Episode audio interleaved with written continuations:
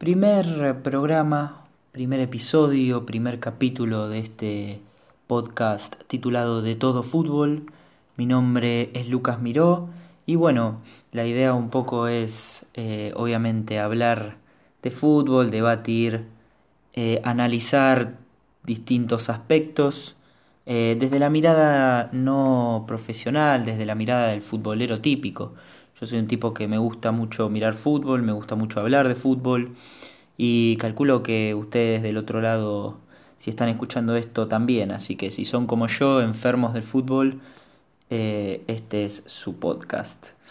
La idea, eh, como les decía, es hablar un poco de fútbol desde una mirada no profesional, desde una mirada más eh, futbolera, de, de, futbolero común. Y, bueno, elegí, si se quiere, esta fecha para iniciar este podcast porque estamos a la mitad de la Copa América, estamos a la mitad de este torneo que involucra a las selecciones, eh, bueno, de Sudamérica obviamente. Este, ya finalizó la fase de grupos, ya quedaron establecidos los cuartos de final. Este, finalmente clasificamos, pasamos. Eh, vamos a jugar con Venezuela el viernes. Por ahí, cuando estén escuchando esto, ya habremos eh, jugado, ya habrá jugado Argentina. Así que, bueno. Por otro lado, va a estar jugando Colombia y, Chile.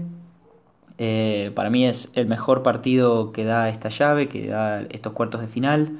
Es un partido demasiado atractivo. Colombia viene a ganar sus tres partidos sin recibir goles y por su parte Chile terminó segundo, pero mostrando un muy buen fútbol con, con buenas figuras como Pulgar, como, como bueno, Alexis Sánchez, eh, en el fondo Maripán, el central, la verdad que eh, mostró una muy buena faceta defensiva. Este, y bueno, para mí ese es el, el partido más atractivo. Y después tenemos Brasil-Paraguay, que Paraguay clasificó al final como, como último tercero, eh, porque Ecuador y Japón empataron. O sea, el que ganaba de los dos clasificaba, eh, o sea, el que ganaba de Ecuador y Japón clasificaba y empataron y pasó Paraguay. Pero bueno, es una segunda eh, oportunidad para, para el equipo de Berizzo, que lo hizo bastante mal, en, para mi gusto lo hizo bastante mal en, en la fase de grupos, no convirtió goles eh, mejor dicho, no ganó partidos, sí convirtió goles. De hecho, Argentina le hizo un gol. Este, pero bueno, pero que tiene buen equipo y tiene buenos nombres como para, como para pelear. Pero bueno, ya eh, habrá tiempo para analizar estos partidos, para analizar estas selecciones, pero eh, de lo que yo quería hablar un poco hoy es de un tema que se suele hablar en los programas de, de televisión, en los programas de radios deportivos. Eh, es un tema obviamente que involucra a la selección argentina, que bueno, tiene como principal protagonista la selección argentina, y es justamente la identidad de la selección, la identidad de la selección argentina. Yo decidí eh, inclinarme por la palabra identidad porque estaba entre identidad y esencia. Eh, para mí van de la mano, para mí la identidad determina la esencia y la esencia determina la identidad de un equipo. Este, pero me decidí por identidad porque me parece un término, si se quiere, un poco más futbolero, un poco más, eh, más propio de, de, de, bueno, justamente el término identidad ya, ya determina que estamos hablando de, algo muy importante. Y bueno, eh, identidad es algo que la selección hace mucho tiempo que no, tiene, pero yo no me refiero a identidad en el sentido de eh, no se sabe a qué juega, porque esto es lo que se suele hablar en los programas deportivos. Eh, la selección no se sabe a qué juega, por eso no tiene una identidad, no tiene una idea de juego. Yo quiero ir un poco más allá de idea de juego, de formas de jugar, porque en definitiva el fútbol es resultados. Entonces, si vos eh, podés plantear un partido perfecto, pero si no hiciste los goles, empataste o perdiste. Eh, al fin y al cabo te pueden salir las cosas muy bien, pero te metieron un gol de contra y, se te tiraron todos los papeles a la basura. Entonces, en ese sentido, yo quiero hablar de identidad un poco más eh, un poco más profundo, más allá. Yo me refiero a identidad, a ver, muchos calculo que, que sabrán a lo que me refiero y otros no. Voy a poner un ejemplo bastante actual y bastante sencillo. Con identidad me refiero, por ejemplo, al River de Gallardo, eh, al Vélez de Heinze ahora, por ejemplo, a la selección uruguaya que hace de Tavares, desde que volvió Tavares, desde que volvió el maestro eh, la selección uruguaya adquirió esta identidad, esta esencia, esto que hace que el rival te respete, que por ahí no podés estar jugando bien o, últimamente no venís jugando bien, eh, pero el rival te respeta y te juega de otra manera y, te impones desde, desde ese punto de vista, desde el punto de vista de la garra, de la entrega, de la energía, y eso es lo que te da la identidad. Eso es lo que la selección argentina, para mi gusto, no tiene y le falta.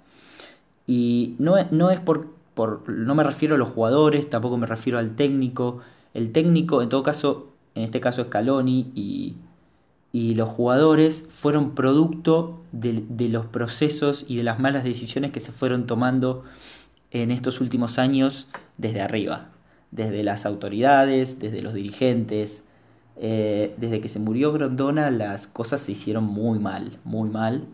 Y, y bueno, eh, estos, estos jugadores, este técnico, este, este presente es un poco el resultado y el producto de todo eso, de todas esas malas decisiones. Eh, pero volviendo con la identidad, yo creo que eh, es el problema principal que tiene la selección ahora desde hace tiempo. Y creo que la identidad y, esto de, de, imponerse sobre el rival desde el lado de, de la garra y de la entrega viene desde hace mucho tiempo y es producto de muchos cambios que debilitan a la selección. Yo pienso que eh, los cambios que se producen y los cambios que, por ejemplo, los cambios de entrenadores, los cambios de jugadores, eh, y al tener poco tiempo en la selección, porque obviamente no es lo mismo un, un, equipo que una selección. Eh, pero al tener poco tiempo de, trabajo y hacer muchos cambios, esto debilita, debilita al equipo en general, no a los jugadores, repito, no hablo de individualidades ni de jugadores en, particular, yo hablo de equipo y de plantel y de selección en general. Debilita, eh, si se quiere, eh, a la selección, entonces hace que los rivales eh, te jueguen de otra manera si bien nosotros tenemos, o sea, la selección argentina tiene un, un factor fundamental que hace que el rival te respete, nosotros tenemos a Messi, entonces ya con el hecho de que Messi esté en el equipo, eh, ya deja a las claras que hay que respetar al rival, que el, rival, eh, si yo juego, si yo tengo un equipo y juego contra Messi, voy a jugar en función a Messi.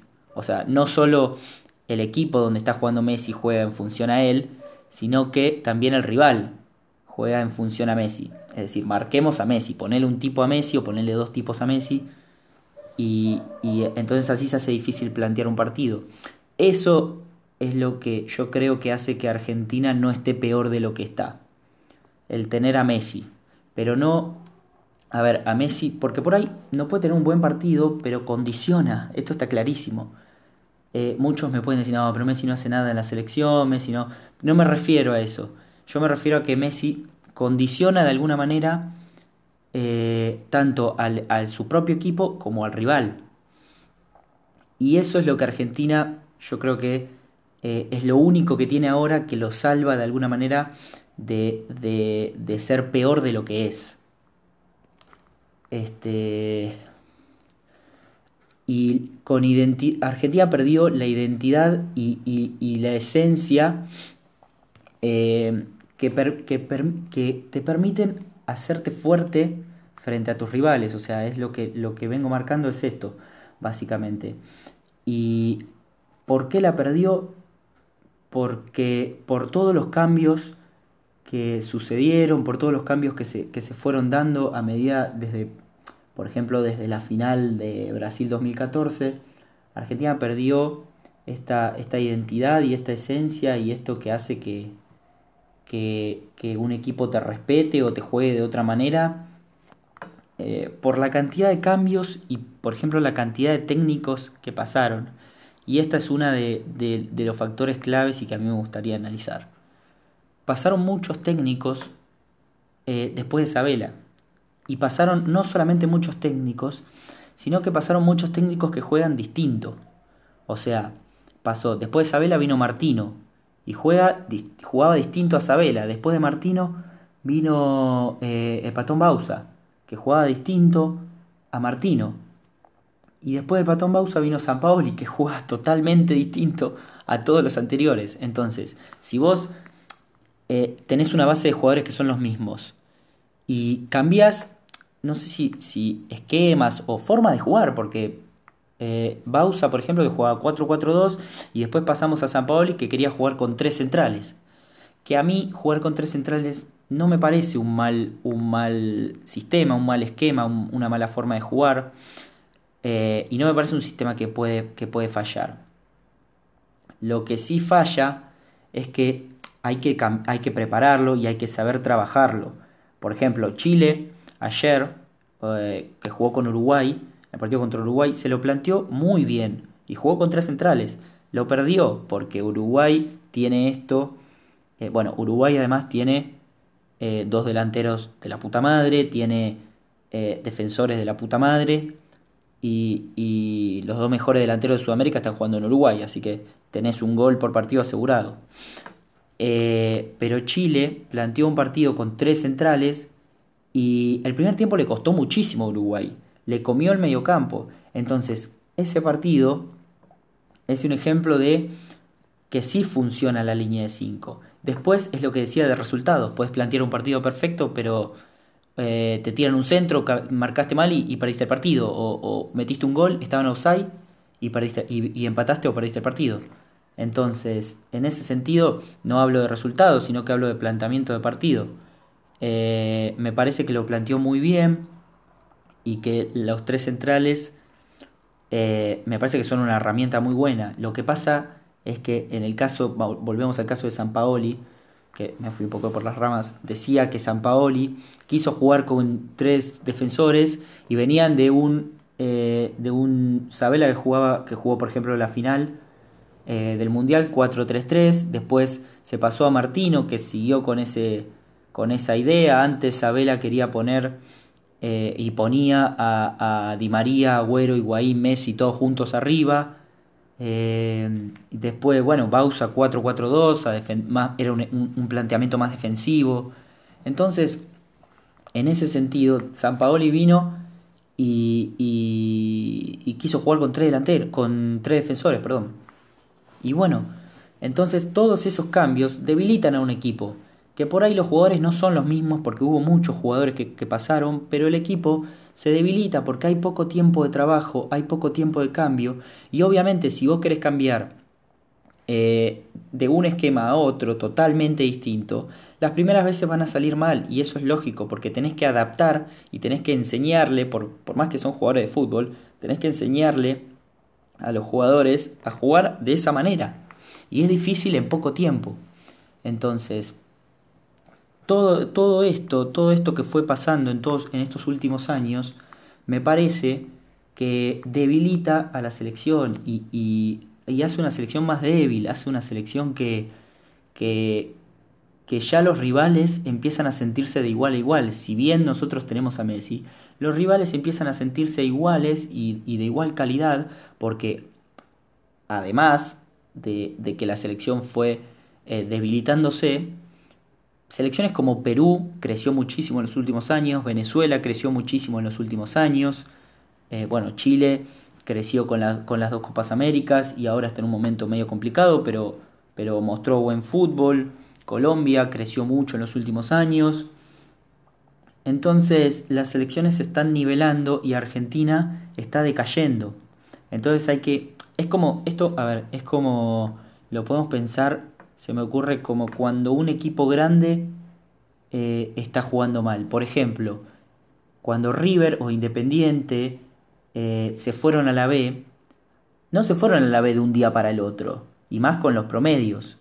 O sea, se fueron a la B, se fueron al descenso, porque previamente a eso ocurrieron un montón de cambios y un montón de malas decisiones que hicieron que en River termine dirigiendo JJ eh, López y terminen jugando muchos pibes y River termine jugando muy mal y, termina siendo un equipo al cual eh, todos los equipos del fútbol argentino le jugaban de igual a igual a uno de los más grandes de, Argentina.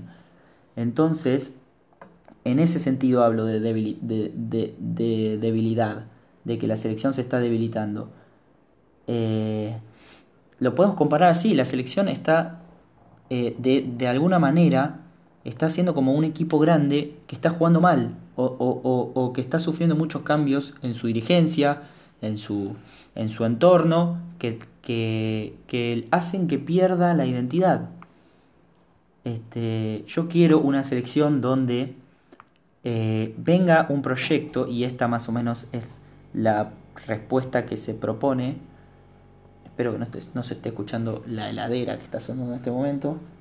Eh, decía que quiero una. que para mí la respuesta y la, la solución eh, debería ser o sería un proyecto, una organización eh, a futuro, a largo plazo. Para mí la organización eh, es lo más importante en un plantel y, en un equipo que quiere lograr objetivos grandes. Tener una planificación, un objetivo, o sea, plantear un objetivo y elaborar una planificación y una, y una organización que, permita llegar a ese objetivo de, la manera más eficiente posible. Es decir, eh, por ejemplo, se me ocurre, a ver, España, la selección española, tiene una organización y un proyecto y una planificación ya de hace años que es muy buena, que, que, que genera que, por ejemplo, España antes del Mundial, para mí era de los mejores candidatos. Y, y de repente, de un día para el otro, la organización se cayó porque hubo un problema muy grande y la planificación se cayó. Y por más que vos tengas todo planeado y todo genial y todo perfecto, si, si la organización y la planificación se cae, se cae todo después, se derrumba todo y las cosas no salen.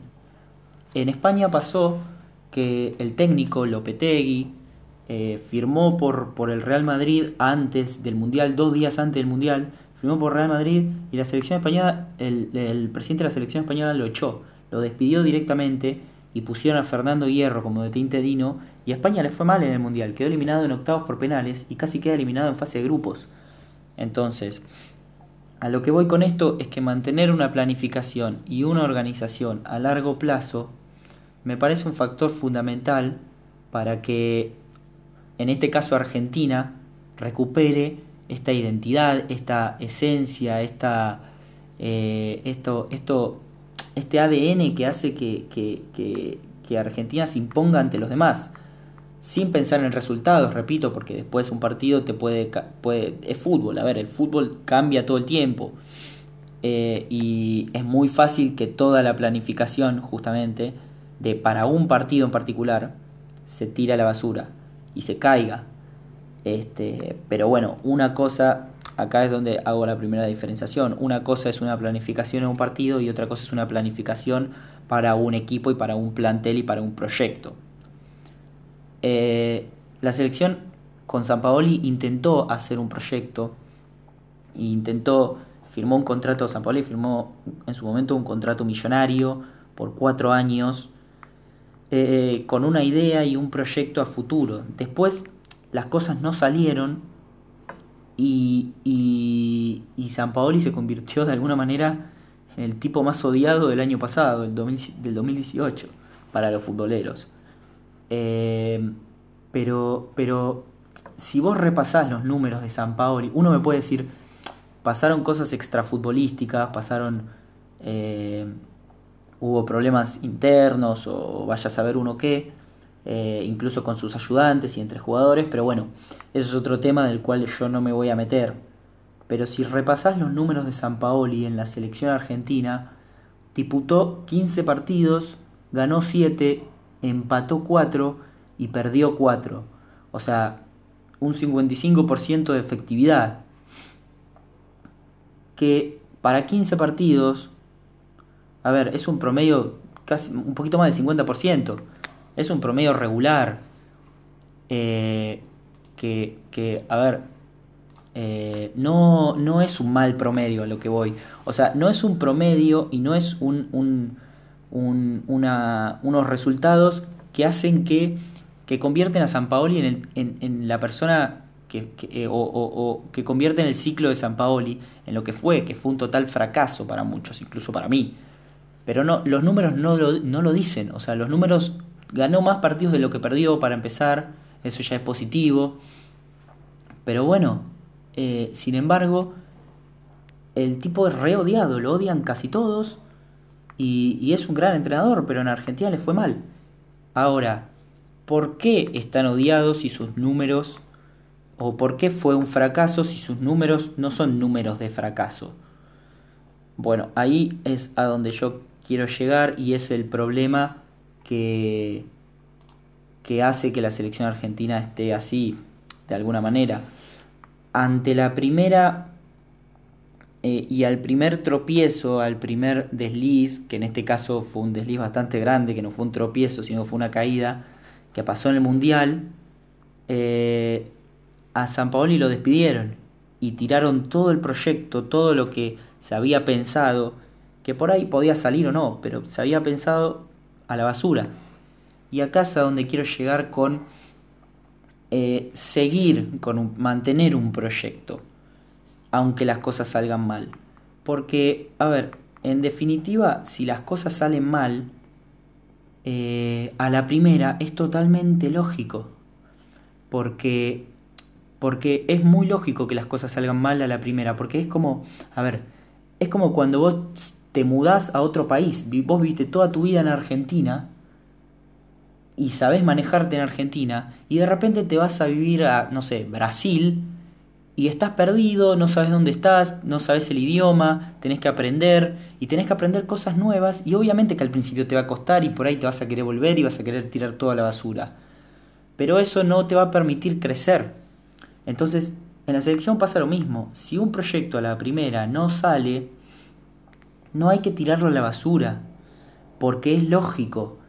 Uno viene, bueno, en el caso de la sección no, porque no se viene manteniendo una, una línea de, de, de, idea, pero bueno, supongamos que sí y, y, supongamos que Argentina está acostumbrada a jugar 4-3-3 o está acostumbrada a jugar de alguna manera, pero a lo que voy es que los jugadores están acostumbrados a jugar de una manera y viene un tipo y cambia toda esa manera de jugar cambia porque tiene una, otra forma de jugar distinta y otra forma de plantear partidos distinta. Entonces, eh, si, se, si se tira eso a la basura a la primera, por más que no salga, eh, no, no, no vamos a crecer nunca porque a la primera va a costar, los primeros pasos va a costar, obviamente que va a costar. Pero, a ver, volviendo al tema del fútbol, después en los partidos podés ganar igual, te, puede costar, te pueden costar los partidos, pero ganás igual y los resultados se te dan. Eso es otra cosa totalmente distinta. Porque repito e insisto con esto, el fútbol es resultados. Por ejemplo, el Boca Alfaro ahora. El Boca Alfaro es un ejemplo claro de, de, que los resultados se dan y por eso se mantiene el, el, el proyecto. Se pasó del Boca a Guillermo, un, Boca mucho más directo, que atacaba mucho más directo, con dos extremos que, iban y venían y hacían toda la banda con dos wins y un 9. Se pasó a jugar con Alfaro, que juega mucho más con los laterales, que abre la cancha y cierra a los volantes, eh, y que hace que los laterales pasen. Y obviamente que a Boca le, le costó el principio y le está costando en este momento porque es cambiar toda una manera de jugar es cambiar todo el panorama, es cambiar la mesa donde se está eh, construyendo el castillito de cartas, la casita de cartas. Entonces, en ese sentido es, es lógico que salgan mal las cosas o que no se encuentre el rumbo. Eh, pero bueno, el Boca de Alfaro, los resultados se dan, Boca gana, tal vez no jugando bien para muchos, pero Boca gana y, y en este caso los resultados acompañan. Otro ejemplo es el Vélez de Heinze, por ejemplo. El Vélez de Heinze, cuando Heinze llegó, Vélez peleaba el descenso, Vélez estaba muy mal. Eh, y, y Heinze llegó y, e impuso su manera de jugar. Y obviamente que al principio costó, les costó a los jugadores, les costó a los hinchas, porque en ese caso los resultados tampoco acompañaban. Vélez jugaba mal y en muchos casos perdía, en muchos otros ganaba, pero en la mayoría perdía o empataba o no le encontraba la vuelta. Y ahora, para mí, el Vélez de Heinze es uno de los mejores equipos del fútbol argentino y el próximo torneo para mí va a ser bastante protagonista. ¿Por qué? Porque logró imponer su juego y logró imponer su forma de jugar desde, eh, desde su posición como entrenador, como eh, actitud, con actitud, con, con, con, eh, con, buen juego y con, y con distintos otros aspectos que hacen que, que, Vélez de Heinz empiece a ganar respeto a los otros rivales, o sea, respeto sobre los otros rivales. Entonces, estos dos son, son dos ejemplos que, que, me, que me, gustaría decir para eh, hacer referencia a esto. A, a, que si se plantea un proyecto, los resultados pueden acompañar o no. En el caso del Vélez de Heinz, al principio los resultados no, no acompañaron y eh, eh, la dirigencia lo mantuvo, mantuvo el proyecto y ahora se están empezando a dar resultados. Vélez juega bien, Vélez gana, obviamente muchas veces no, porque es fútbol y así sucede. Eh, y el otro caso es el Boca de, Alfaro, que de alguna manera por ahí no juega bien o juega bien algunos partidos, no termina de encontrar la vuelta, pero los resultados se dan. Y es lógico que este cambio genere esto, porque es un cambio muy grande, estás cambiando la base. Entonces esto es lo que a mí me gustaría para la selección.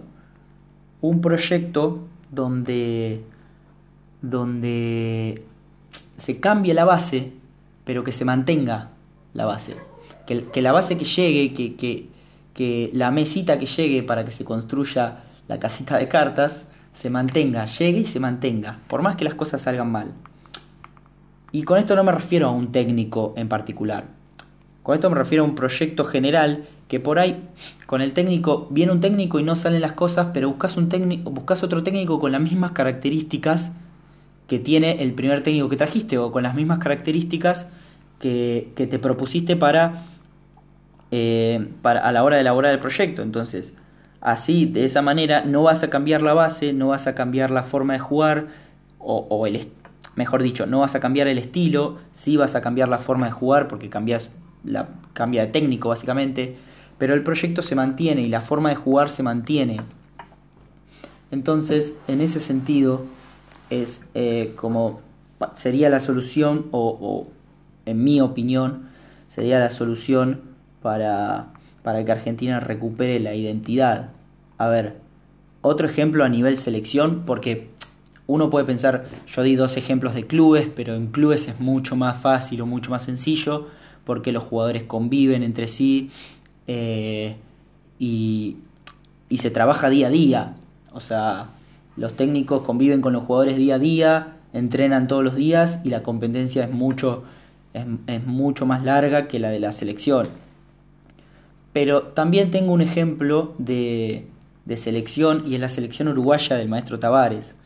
El maestro Tavares asumió en 2006, llegó en 2006 a Uruguay por segunda vez, ya había estado antes, y, y lo voy a comparar con eh, San Paoli, por ejemplo. Que San Paoli estuvo dos años en, en, Argentina y los primeros dos años de Tavares, eh, Tavares disputó 24 partidos, ganó 11, empató 6 y perdió 7. Es decir, también ganó más de lo que perdió. Eh, y ganó 11 y perdió 7. O sea, hay una diferencia que es parecida a la de San Paoli. La diferencia es que San Paoli estuvo dos años y se fue y lo despidieron y el maestro Tavares está desde, 2006 hasta hoy. Eh, recordemos que Uruguay no disputó el Mundial de Alemania 2006 y a partir de ahí disputó todos los mundiales siguientes y los resultados que se dieron con el maestro Tavares fueron 2010, cuarto puesto en Sudáfrica. 2011, campeón de la Copa América. 2015, eh, quedaron afuera en cuartos. En 2016 quedaron afuera en fase de grupos. Y ahora en 2019, para mí es uno de los grandes candidatos a quedarse con el título. En todos estos años, el maestro Tavares ganó un solo título. Y terminó cuarto en un mundial. Eh, esos fueron los dos, los dos logros de eh, Tavares con Uruguay. Después, ahora, ¿por qué se mantiene Tavares? Si, si solamente ganó dos títulos, o, ni siquiera dos, ganó un título, ¿por qué se mantiene Tavares? Y bueno, un poco es, para mí es por esto, por, por, por, esta idea de proyecto y por esta idea de, esencia y, e identidad de un equipo, de un plantel. Uruguay tiene un proyecto que a mí me parece fantástico, que, está muy armado y, muy planificado, sobre todo a futuro. Uruguay sabe los jugadores que van a jugar, que juegan hoy, ya tiene, ya tiene en la cabeza, en la mente, y, y ya saben los propios jugadores que juegan hoy, en el presente, y que van a jugar en el futuro. El Banco de Uruguay está lleno de megaestrellas que van a jugar en el futuro, eh, que son el futuro de la selección uruguaya y que están ahí, que están en el Banco de Uruguay y que entran. Caso de, Valverde, caso de Lucas Torreira, futbolista del Arsenal, eh, que es titular ahora eh, en, esta selección y, y, tiene solamente 22 años. Bueno, Naitan Nández, Josema Jiménez, que es el futuro eh, el sucesor de Godín. Eh, entonces Uruguay tiene una mezcla de juventud y experiencia, de históricos y nuevos, que hace que se genere esta identidad y esta esencia de la que eh, estoy hablando, de la que estuvimos hablando en, estos últimos minutos, en este último tiempo, que es la que justamente no tiene Argentina y la que perdió Argentina por tanto cambio.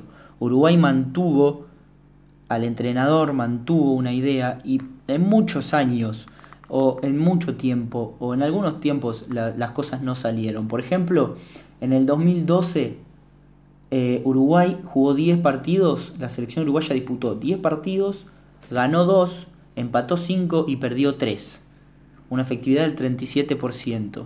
En 2017 Uruguay disputó 11 partidos, ganó 2, empató 3 y perdió 6 una efectividad del 27%. O sea, las cosas salen mal, obviamente, eh, pero mantiene una línea y mantiene una base que uno te hace pensar que el maestro Tavares va a estar en Uruguay hasta, hasta, hasta el día que se muera, básicamente, más o menos, porque, porque nunca te da la sensación de que el puesto de Tavares corre peligro, por más que eh, a Uruguay le vaya mal.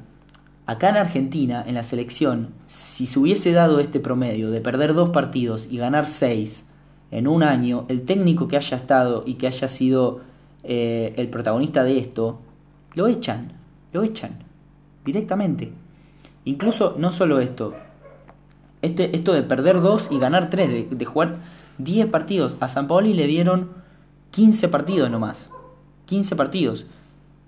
Y, esto no es por defender a San Paoli, ni mucho menos, esto voy más allá del nombre y de la individualidad del entrenador, sino de las decisiones. El hecho de despedir a un técnico que ganó, que solamente disputó siete partidos y ganó más de lo que perdió, eh, hace que, que, estos cambios sigan perjudicando de alguna manera a la selección. Y se, se refleja hoy en día con una selección que está peleando o que peleó hasta la última fecha la Copa América para clasificar y que le tenía que ganar sí o sí a Qatar, si no quedaba eliminada. Una selección que empató con Paraguay, que, empató dos partidos y perdió uno, que no ganó ningún partido. Pero bueno, eh, con, un Paraguay que se le, se, le, se le, tiró atrás, se encerró y, y Argentina no supo cómo, cómo eh, imponerse e imponer su categoría, sus individualidades sobre un rival que se te tira atrás a defender, que te respeta, que evidentemente te está respetando. Entonces, en ese sentido es, yo hablo de, de identidad y de esencia que se fueron perdiendo. Y creo que la solución sería esa, eh, elaborar un proyecto, elaborar una idea a largo plazo que permita de alguna manera eh, esto, que permita recuperar la identidad, como lo hizo River con Gallardo, que River volvió del Nacional B y Gallardo asumió al poco tiempo y ahora River puede jugar mal, pero impone un respeto eh, y, hace que, cada vez que juega River vos sentís que, que sobre todo en los partidos eh, de eliminación directa o en los partidos donde tienen que aparecer, River aparece y River marca diferencia en ese sentido. Lo mismo pasó con Independiente al principio con Holland, con, bueno, ahora ya no está más, pero con Holland en su momento, al principio, que ganó la Copa Sudamericana, recuperó eso que había perdido cuando se fue al Nacional B. Entonces, en ese sentido yo hablo de recuperar la identidad. Y creo que eh, la selección debería, debería hacer... Por ahí no funciona con un proyecto, sino con otros recursos o, busca su manera para, para recuperarla. Pero en el momento en que Argentina recupere esa identidad y esa esencia y ese ADN que permita imponerse sobre los demás eh, y permita que los rivales te vuelvan a respetar como antes, eh, creo que nos va a ir mejor y que las cosas van a volver eh, a enderezarse y a ir todo derecho para, para el mismo lado, para donde todos queremos. Así que con esto me parece un buen momento, llevamos casi 37 minutos, me parece un buen momento para, para cerrar este podcast, para cerrar este primer episodio. Mi nombre es Lucas Miró, me pueden encontrar en redes sociales, en Instagram como Lucas Miró-1 y en Twitter como arroba Lucas Miró 10. Este, esto fue de todo fútbol y esperemos que haya muchos, muchos episodios más. Hasta la próxima y que sigan bien.